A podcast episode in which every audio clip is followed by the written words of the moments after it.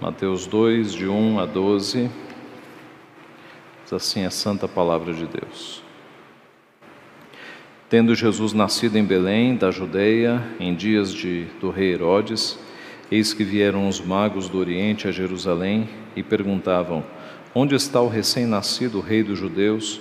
Porque vimos a sua estrela no Oriente e viemos para adorá-lo. Tendo ouvido isto, alarmou-se o rei Herodes e com ele toda Jerusalém. Então, convocando todos os principais sacerdotes e escribas do povo, indagava deles onde o Cristo deveria nascer.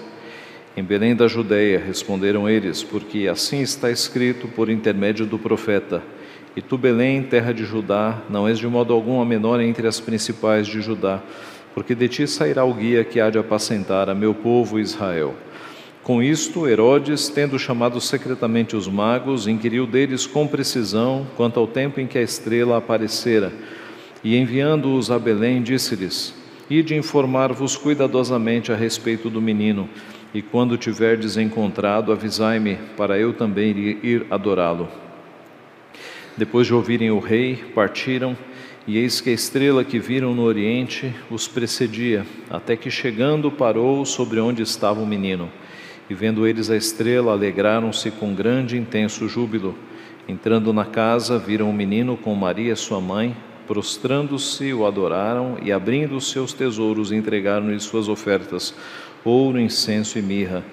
Sendo por divina advertência prevenidos em sonho para não voltarem à presença de Herodes, regressaram por outro caminho à sua terra.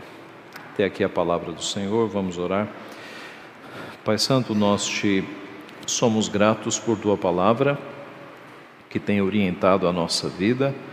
Nós te somos gratos porque tu és um Deus que fala conosco e te pedimos, Pai, que nesta manhã o Senhor tenha misericórdia de nós e oriente o nosso coração, a nossa mente.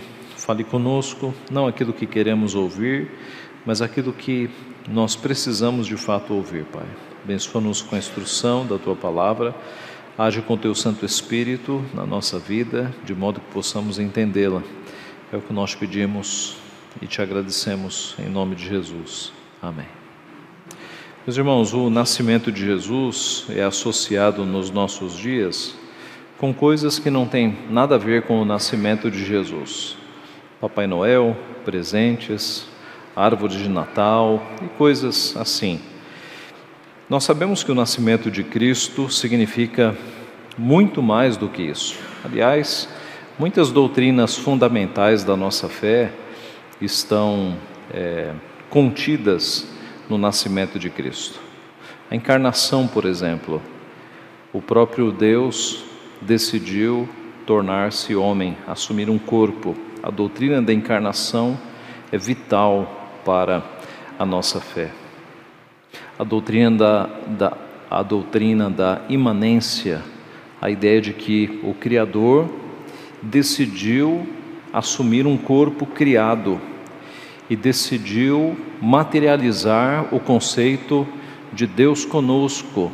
Esse conceito já existia no Antigo Testamento. Várias vezes Deus apareceu aos seus servos dizendo: Eu sou contigo, não temas. Eis que estou convosco, não temas.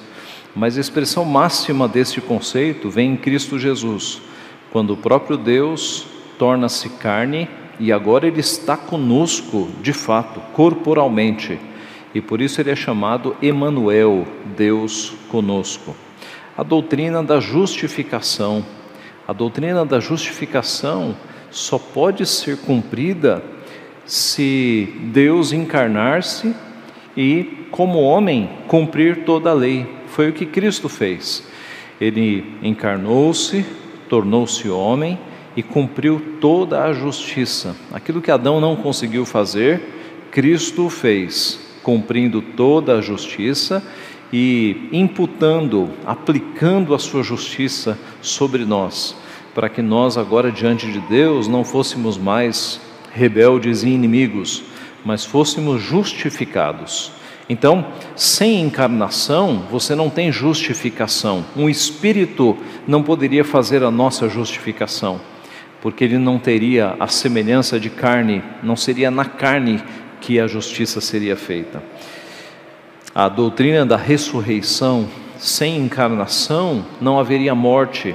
Se fosse apenas um espírito, não haveria morte. A doutrina da encarnação, ela faz com que Cristo viva no nosso corpo, morra verdadeiramente e ressuscite. Então a ressurreição é também uma consequência da doutrina da encarnação. E a própria salvação. Sem um corpo, Jesus não poderia derramar sangue, não poderia morrer na cruz do Calvário. A própria ressurreição é uma decorrência da encarnação. Veja então que sem o nascimento de Cristo, sem a encarnação, nós não teríamos todas as bênçãos que vêm da salvação. Assim, o nascimento de Jesus tem para nós cristãos um significado vasto e profundo, muito maior do que a sociedade pensa ou apregoa. Quais as atitudes então que o nascimento de Jesus e a sua vida têm despertado e deveriam despertar em nós? Quando nós olhamos para o texto de Mateus capítulo 2, nós podemos destacar pelo menos três atitudes bem distintas, diferentes, quanto ao nascimento de Cristo, atitudes que o nascimento de Cristo gera nas pessoas. A primeira atitude é de hostilidade, hostilidade àqueles que são hostis a Jesus Cristo, não apenas ao seu nascimento, mas à pessoa de Jesus Cristo. No nosso texto, o rei Herodes, o rei Herodes representa aqui a completa hostilidade para com este rei dos judeus, para com este bebê que está sendo anunciado como rei. Este rei Herodes, que aparece no nosso texto, ele estava no poder há 35 anos. Ele era um homem paranoico, era um homem cruel, era um homem impiedoso. No começo do seu reinado, ele teve uma administração boa, mas nos últimos tempos ele tornara-se um homem tão desconfiado, tão cruel, tão mesquinho, que ele chegou ao ponto de matar uma das suas esposas e matar dois filhos temendo que eles pudessem tirar o seu trono. Ele tornou-se um homem cruel, impiedoso. É este Herodes que aparece aqui no nosso texto. Quando os magos chegaram em Jerusalém, eles foram ao palácio, porque era num palácio que se esperava encontrar um rei, não é? E por isso eles foram ao palácio. Mas diante da pergunta dos magos, que nós encontramos aqui no verso 2: Onde está o recém-nascido rei dos judeus? Herodes e toda Jerusalém ficaram alarmados, porque esta pergunta revelava a presença de um novo rei. Imaginem como o cruel e ciumento e desconfiado Herodes ficou ao saber que havia um novo rei. O seu trono estava em risco. Então, quais foram as atitudes de Herodes? Ele convocou, primeiro, os principais sacerdotes e os escribas para descobrir o que era aquilo. Veja o verso 4. No verso 3, o alarme. Tendo ouvido isso, alarmou-se o rei Herodes, e com ele toda Jerusalém. E agora o que ele faz? Verso 4. Então, convocando todos os principais sacerdotes e escribas do povo, indagava deles onde o Cristo deveria nascer. Então ele chamou aqueles que, por profissão, conheciam a lei, conheciam o Antigo Testamento, conheciam as profecias, para que eles dessem a resposta: onde é que este rei, onde é que este Messias, este Cristo deve nascer? Ele fez essa investigação. Depois ele interrogou os próprios magos, veja o verso 7. Com isto, Herodes, tendo chamado secretamente os magos, inquiriu deles com precisão quanto ao tempo em que a estrela aparecera. Primeiro, Herodes quis saber o local. E a resposta, verso 5, foi: em Belém da Judéia. As profecias apontavam para Belém, ali, justamente onde ele estava. Tendo sabido o local, agora ele quis se informar quanto ao tempo. Verso 7. Ele chama os magos, inquire deles com precisão quanto ao tempo em que a estrela aparecera. Porque no tempo em que a estrela apareceu, havia, em outras palavras, o nascimento se deu quando a estrela apareceu. Quando nasceu Cristo, a estrela apareceu. E assim começou a viagem destes homens, que pela distância, porque era em outro país, né, eles vieram do Oriente, possivelmente ali de Iraque ou Irã, foi uma viagem que durou meses, talvez mais do que, do que um ano, e por isso que Herodes quis saber exatamente em que tempo que nasceu este Messias. Depois ele tentou enganar os magos. Veja o verso 8. Enviando-os a Belém, disse-lhes: Ide informar-vos cuidadosamente a respeito do menino, e quando tiverdes encontrado, avisai-me para eu também ir adorá-lo. É claro que Herodes não ia adorar este menino, ele ia matar. Né? Se Herodes descobrisse onde esse menino nasceu, ele iria lá para matá-lo. O que ele fez indireta, o que ele tentou fazer indiretamente depois, quando na sequência do texto ele declara a morte de todas as crianças de dois anos para baixo. Então, quando ele diz aqui, e de me informar para que eu vá adorá-lo, ele está mentindo, é claro. Ele queria matar mesmo aquele bebê que ameaçava o seu trono. Ele planejava matar Jesus. No verso 13, nós lemos: Tendo eles partido, eis que aparece, apareceu um anjo do Senhor a José em sonho e disse: Dispõe-te, toma o menino e sua mãe, foge para o Egito e permanece lá até que eu te avise porque Herodes há de procurar um menino para o matar. Então, se havia dúvidas, aqui nós temos o próprio Deus falando por meio de um anjo para José: foge com o menino, porque Herodes vai tentar matá-lo. E de fato, verso 16: vendo-se iludido pelos magos, enfureceu-se Herodes grandemente e mandou matar todos os meninos de Belém e de todos os seus arredores de dois anos para baixo, conforme o tempo do qual com precisão se informara dos magos. Os magos então deram um tempo em que a estrela havia aparecido, que dava uma margem para que Herodes cresce que o menino tinha menos de dois anos de idade, talvez mais de um e menos de dois. Por isso que ele decretou que os meninos de dois anos para baixo fossem todos mortos. Veja, meus irmãos, que por trás desta hostilidade de Herodes, esta fúria de Herodes, havia outro ser bastante interessado em que Jesus não nascesse. Vá para Apocalipse capítulo 12. Apocalipse capítulo 12. Quem estava por trás desta fúria de Herodes? Apocalipse capítulo 12. Acompanhe. Viu-se grande sinal no céu, a saber, uma mulher vestida do sol, com a lua debaixo dos pés e uma coroa de doze estrelas na cabeça, que, achando-se grávida, grita com as dores de parto, sofrendo tormentos para dar à luz. Viu-se também outro sinal no céu, e eis um dragão grande, vermelho, com sete cabeças, dez chifres, e nas suas cabeças sete diademas a sua cauda arrastava a terça parte das estrelas do céu, as quais lançou para a terra. E o dragão se deteve em frente da mulher que estava para dar à luz, a fim de devorar o filho quando nascesse.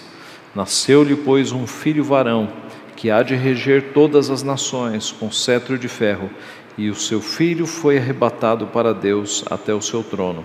A mulher, porém, fugiu para o deserto, onde lhe havia Deus preparado lugar para que nele a sustentem duzentos mil durante duzentos e sessenta dias. Durante, perdão, para que nele a sustentem durante mil duzentos e sessenta dias. Esse é um texto enigmático, simbólico, próprio do Apocalipse, da literatura apocalíptica, mas é uma parábola para mostrar que este dragão vermelho é Satanás e que no curso da história ele tomou todas as medidas e várias tentativas para exterminar, para impedir o nascimento do Messias. Ele começou fazendo com que Caim matasse Abel, para que a descendência do Messias fosse interrompida.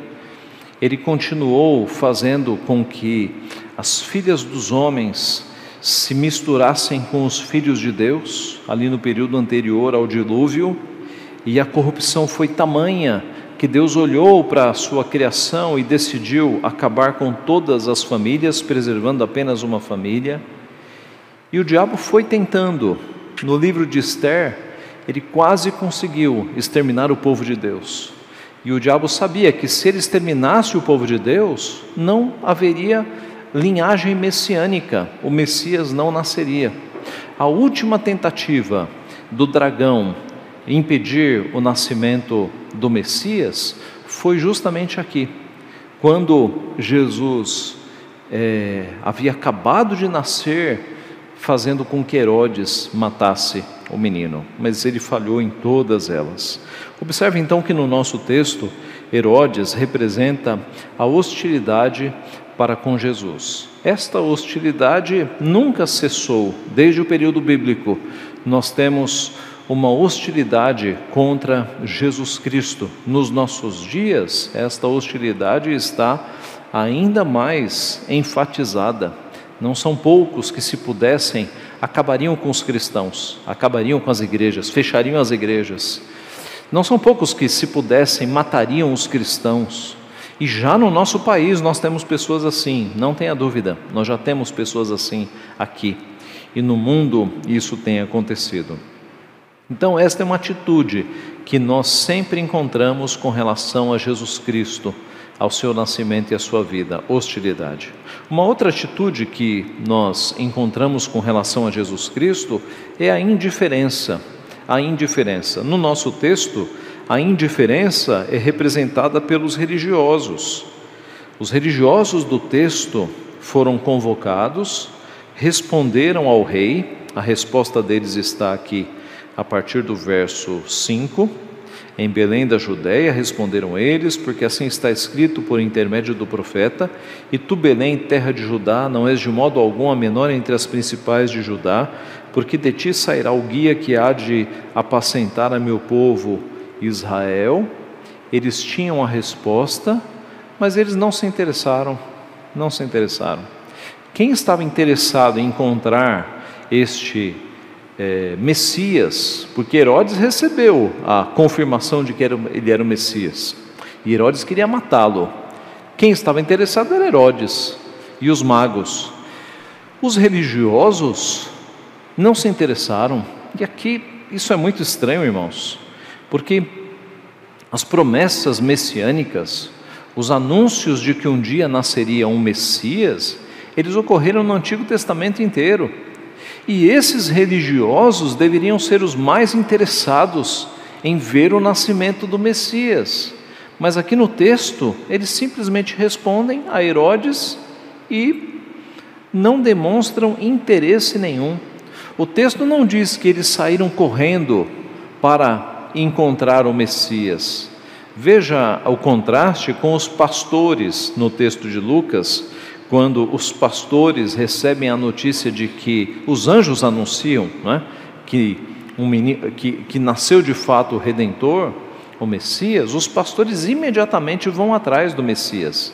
Aqui os religiosos têm a constatação pelos seus escritos, mas ficam plenamente indiferentes estes religiosos, eles não estavam interessados em uma criança, eles queriam um libertador político. Ah, os escritos dos religiosos, eles alteraram tanto o espírito da Bíblia, que eles passaram a crer que o Messias não viria como uma criança, mas viria como alguém nascido num palácio, um grande libertador político. Por isso que eles estavam tão fora do foco. E João registrou que Cristo veio para o que era seu e os seus, os judeus, não o receberam. Não o receberam. era de fato um povo indiferente para com as promessas de Deus. Observe então que é possível uma pessoa estar familiarizada com as profecias, estar familiarizada com as Escrituras, mas isso não causar nenhum temor, nenhuma devoção, a pessoa ser indiferente. Conhece, mas não segue. Isso é um grande perigo. Isso se chama incredulidade. Incredulidade. Você conhecer os fatos bíblicos, mas não se importar, simplesmente não seguir. Aqui no texto, os religiosos são esses indiferentes, estes incrédulos. Hoje, muita gente é indiferente, muita gente tem o conhecimento de que Jesus existiu, Jesus morreu numa cruz, conhece a história, o que o, que o cristianismo aponta, mas é totalmente indiferente para com as coisas de Deus. A indiferença então é representada aqui pelos religiosos. Mas por fim, se por um lado nós temos a hostilidade de Herodes e a indiferença dos religiosos, nós temos a adoração dos magos, a adoração dos magos. O texto fala então que estes magos, uns magos, vieram do Oriente. Quem eram estes magos? Na nossa tradução, mago é, pode nos dar impressões erradas, né, de magia, de mágica. Não tem nada disso. A palavra que foi utilizada aqui, ou este grupo era conhecido como os magi. Magi. É, os magi eram um grupo que ficava afastado lá no Oriente, eles se, eles se afastavam um pouco da sociedade para estudar as estrelas. Eles eram astrônomos, eles eram estudiosos das estrelas. Era uma classe de estudiosos das estrelas chamados magi. Em português, traduziu-se por mago, mas em outras línguas você tem tradução de sábios, por exemplo. Né? Em inglês, wise men, os sábios. Essa é a ideia. Eram homens estudiosos das estrelas. Eles vieram do Oriente, das regiões que hoje Iraque e Irã, mas que no passado era a região da Babilônia. E muito possivelmente eles tiveram acesso às profecias do Messias por conta da influência de Daniel. Lembre-se de que Daniel teve um ministério duradouro na Babilônia. Vários imperadores subiam e desciam e Daniel estava lá. E Daniel escreveu e os seus livros ficaram. Então, possivelmente, esses magia, essa classe de estudiosos das estrelas, teve acesso aos escritos de Daniel, às profecias de Daniel. O texto não fala que eram três, não é? No imaginário popular, eram três reis magos. O texto não fala que eram três e muito menos que eram reis. Assumiu-se essa ideia de que eram reis por conta dos presentes valiosos, mas nada no texto falam que eram, que eram reis. O texto fala apenas uns magos do Oriente. Uns magos do Oriente. Algumas outras tradições falam em nove magos, em dezesseis magos. E considerando a distância percorrida, os, os perigos da viagem, os suprimentos que tinham que se fazer para uma viagem que duraria meses, é, dificilmente eram três homens. A ideia era de uma comitiva muito maior e possivelmente vários sábios vieram nesta comitiva. A Bíblia não fala em três em nenhum momento, fala em uns magos. Ah, um outro ponto é que estes magos seguiram uma estrela e não uma grande estrela, como dizem alguns hinos, de imenso fulgor. Nada disso está na Bíblia. A Bíblia fala apenas de uma estrela. E é bem lógico que fosse uma estrela normal, porque o povo aqui, o povo que estava em Jerusalém, não tomou conhecimento dessa estrela. Quando os magos chegaram, eles falaram dessa estrela, mas até então nem Herodes, nem Jerusalém tinham conhecimento O, ponto é o seguinte: se fosse uma estrela, como os cartões de Natal nos mostram, que mais parece um cometa, uma coisa gigante, naquela época em que a iluminação à noite não dependia de energia elétrica, mas era apenas os céus que davam iluminação, uma estrela do tamanho que se pinta nos cartões de Natal teria alarmado toda Jerusalém e arredores. Todo mundo teria visto esta estrela. Por que foi que só os magos viram esta estrela? Porque eles eram estudiosos das estrelas. E nas suas observações, eles notaram uma estrela diferente se movendo. E nas suas nos seus escritos proféticos, eles associaram a profecia que apontava para uma estrela que sinalizaria o nascimento do Messias. Então não era uma estrela de grande brilho, era uma estrela normal, que os estudiosos das, das estrelas constataram nos seus escritos e nos seus mapas e passaram a segui-la. Era uma estrela visível. Alguns vão dizer, alguns incrédulos vão dizer que era uma estrela apenas no coração, que foi uma visão que Deus deu. Não, a estrela é visível, em todo o relato ela é vista e é uma estrela normal. É o cumprimento da profecia de Números 24, 17. Uma estrela procederá de Jacó, de Israel subirá um cetro que ferirá as têmporas de Moabe.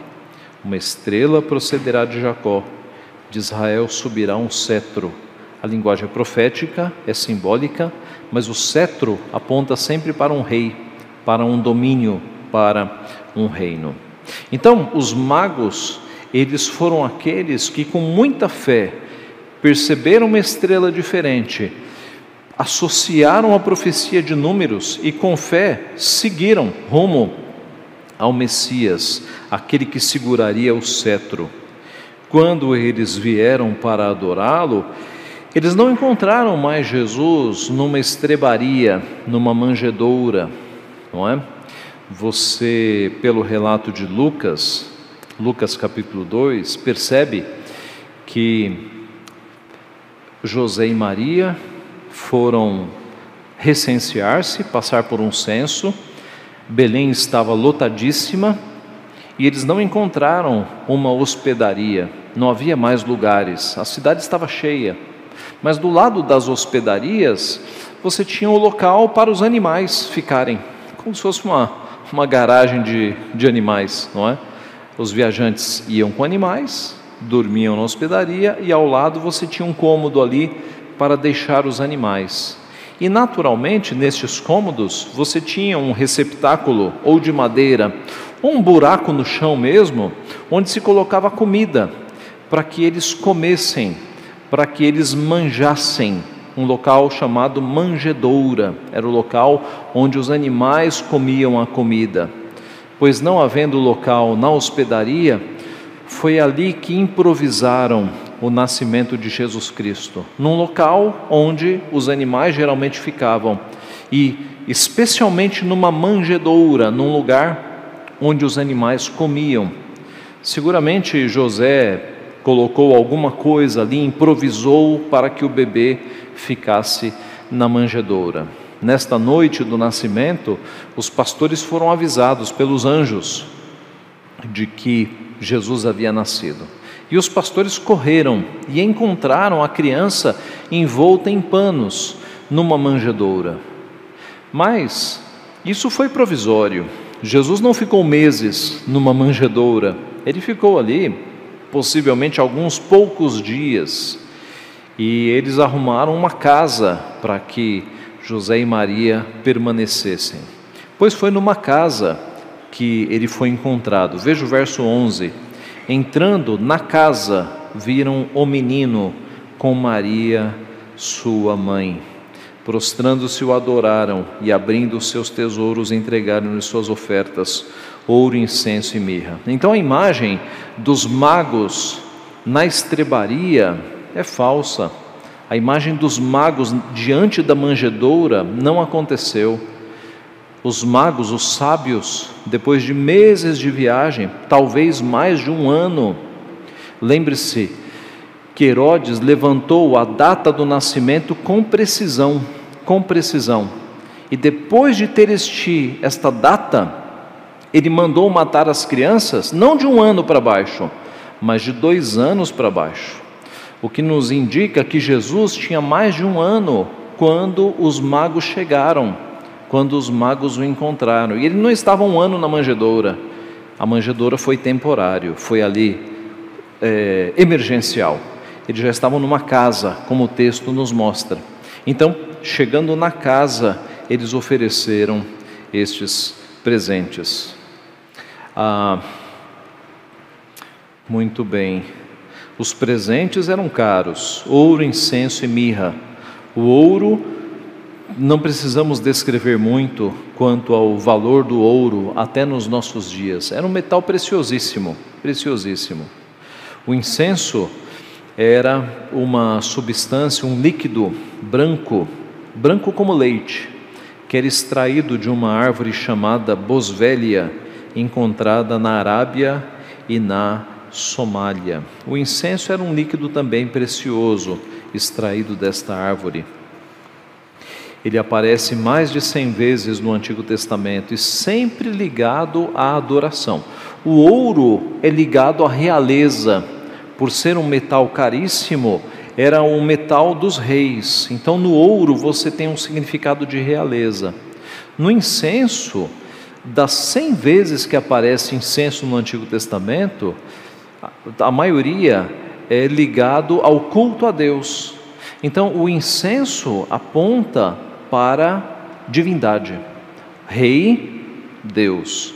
E a mirra era um líquido extraído de uma árvore da Arábia o maior uso da mirra era como perfume, misturado com vinho, virava anestésico. Na cruz ofereceram vinho ou vinagre e mirra para Jesus cessar as suas dores, porque era uma espécie de anestésico e Jesus não quis. Jesus não quis. E a mirra era usada também para preparar um corpo para o sepultamento. Note então que o significado da mirra é sacrifício.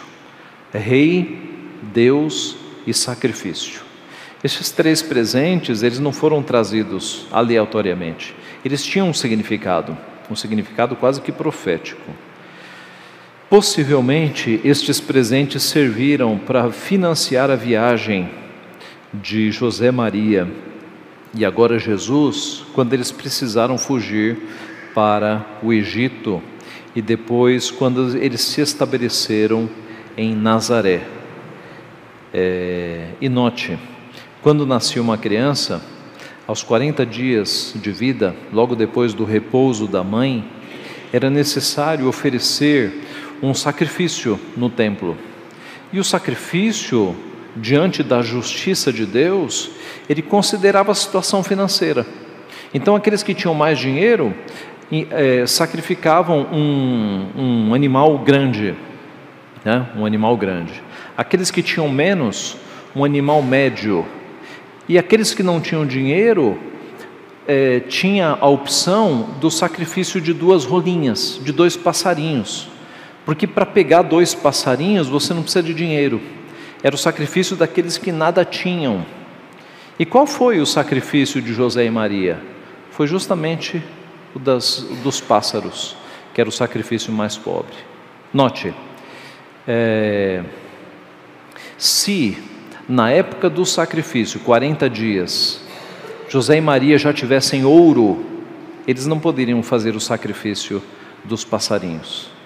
O que confirma a tese de que o ouro, o incenso e a mirra foram ofertados um ano depois, quando Jesus já tinha mais de um ano de idade. Tá? E esse dinheiro, esse ouro, serviu para financiar as viagens e tudo que eles tiveram que fazer na sequência. Os magos, então, meus irmãos, essa classe de estudiosos das estrelas, apontam para a atitude correta. Eles, com muita fé, perceberam pelas profecias de que o Messias havia nascido, prepararam suas provisões para a viagem, uma longa viagem, e colocaram os pés no caminho. E olhando para cima, eles foram seguindo a estrela até o local, até a direção em que Jesus Cristo estava naquela casa. Eles não mediram esforços. A distância, o transporte, os perigos, o desconforto da viagem, nada disso fez com que esses magos, esses estudiosos de estrelas, parassem o seu intuito de adorar o Messias, de adorar o Rei dos Reis. Eles foram olhando para cima.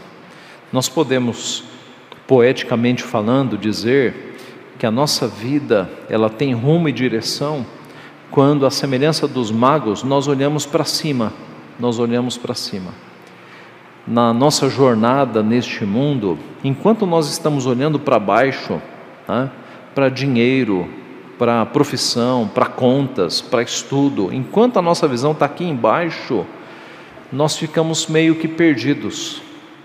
Agora, quando nós levantamos os olhos e olhamos para cima, aí nós temos a direção, aí nós temos a estrela nos guiando, nós temos a estrela da manhã que é Jesus Cristo, aí a nossa vida tem luminosidade, claridade, discernimento, sabedoria. Olhando para cima com fé, a semelhança dos magos, é que nós podemos ter uma vida correta, uma vida clara, uma vida iluminada por Deus.